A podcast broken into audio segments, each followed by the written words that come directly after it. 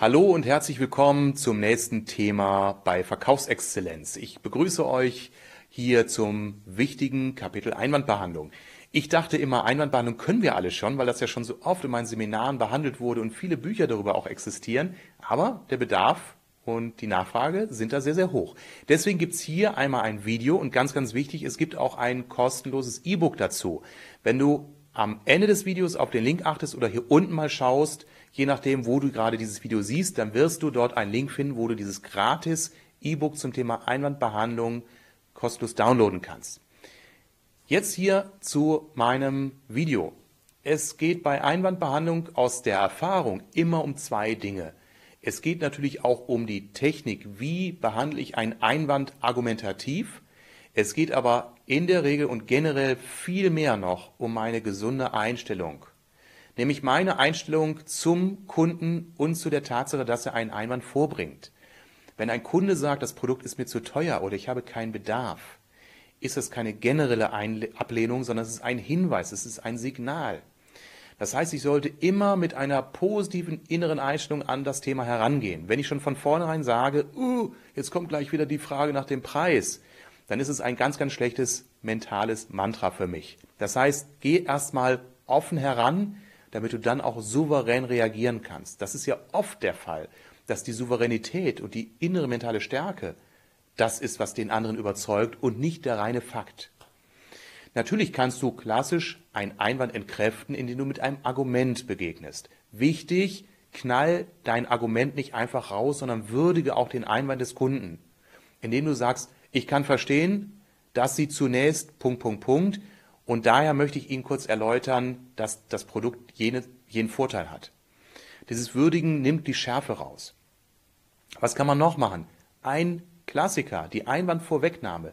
Wenn du mit einem Produkt eine neue Zielgruppe ansprichst und du jetzt schon mehrfach die Erfahrung gemacht hast, dass gerade diese Zielgruppe sagt, oh, das ist aber viel teurer als das Produkt des Mitbewerbers, dann nimm diesen Einwand vorweg. Er wirkt einfach weniger im Brain des Kunden, wenn er nicht von ihm selbst ausgesprochen wird, sondern von dir einmal kurz angeschnitten wird. Herr X, ich weiß, der Preis liegt deutlich über dem des Mitbewerbers. Ich möchte es aus dem Grunde erwähnen, weil ich jetzt mit einigen Leistungen auch begründen kann, Punkt, Punkt, Punkt. Damit entschärfst du das Thema wiederum.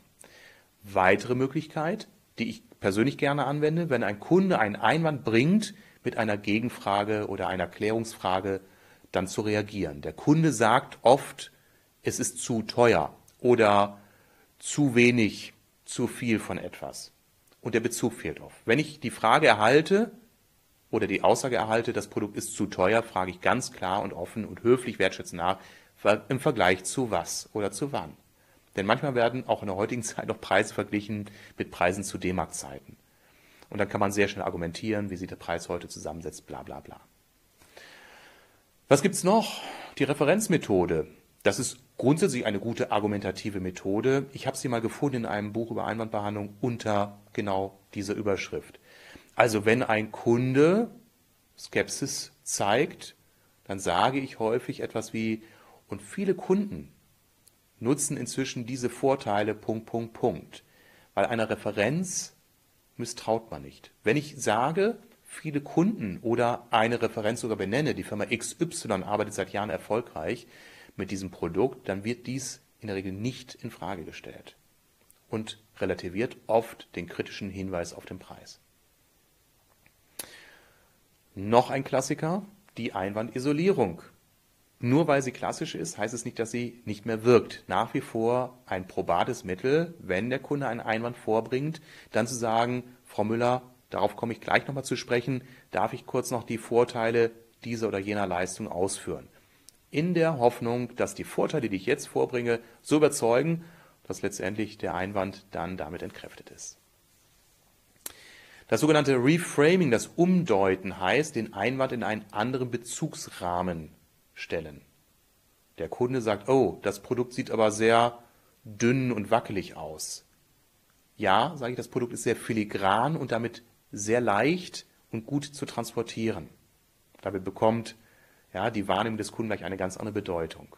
Oder wir erinnern uns an den anderen alten Loriot-Sketch als Weinverkäufer, wo der Kunde oder die Kundin sagt, der Wein schmeckt genau wie der erste, etwas gelangweilt.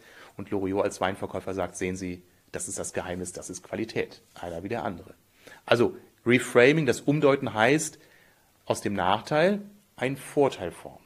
Der Kunde sagt, das ist aber ja, sehr einfach von den Funktionen. Ja, das Gerät ist bewusst sehr übersichtlich gehalten, damit jeder Anwender auch mit kurzer Einarbeitung sehr schnell mit diesem Gerät arbeiten kann. Das gleiche, nur eben positiv beleuchtet. Ja, die provokative Methode, auch sehr wirkungsvoll, heißt nicht frech und unhöflich werden, sondern mit einem wertschätzenden Augenzwinkern den Einwand des Kunden übertreiben. Ja, der Kunde sagt, oh, 6 Euro ist aber viel Geld. Ja, sage ich, dafür bekommt man heute nicht mal mehr eine gute Zeitschrift. Und relativiert letztendlich den Einwand und macht es mit Humor, mit einem Augenzwinkern. Man übertreibt quasi auch letztendlich den Einwand des Kunden, weil er merkt mit einmal, wir sprechen hier über einen Preis, der ist zu vernachlässigen. Ja, das sind so die sieben Methoden, die man anwenden kann, die mir bekannt. Es gibt vielleicht noch die eine oder andere mehr, aber in meiner Recherche und meiner Erfahrung habe ich diese sieben Methoden zusammengetragen. Wie gesagt, all diese Tipps könnt ihr als E-Book gratis von mir anfordern. Folgt einfach nur dem folgenden oder unten stehenden Link und dann bekommt ihr euer E-Book.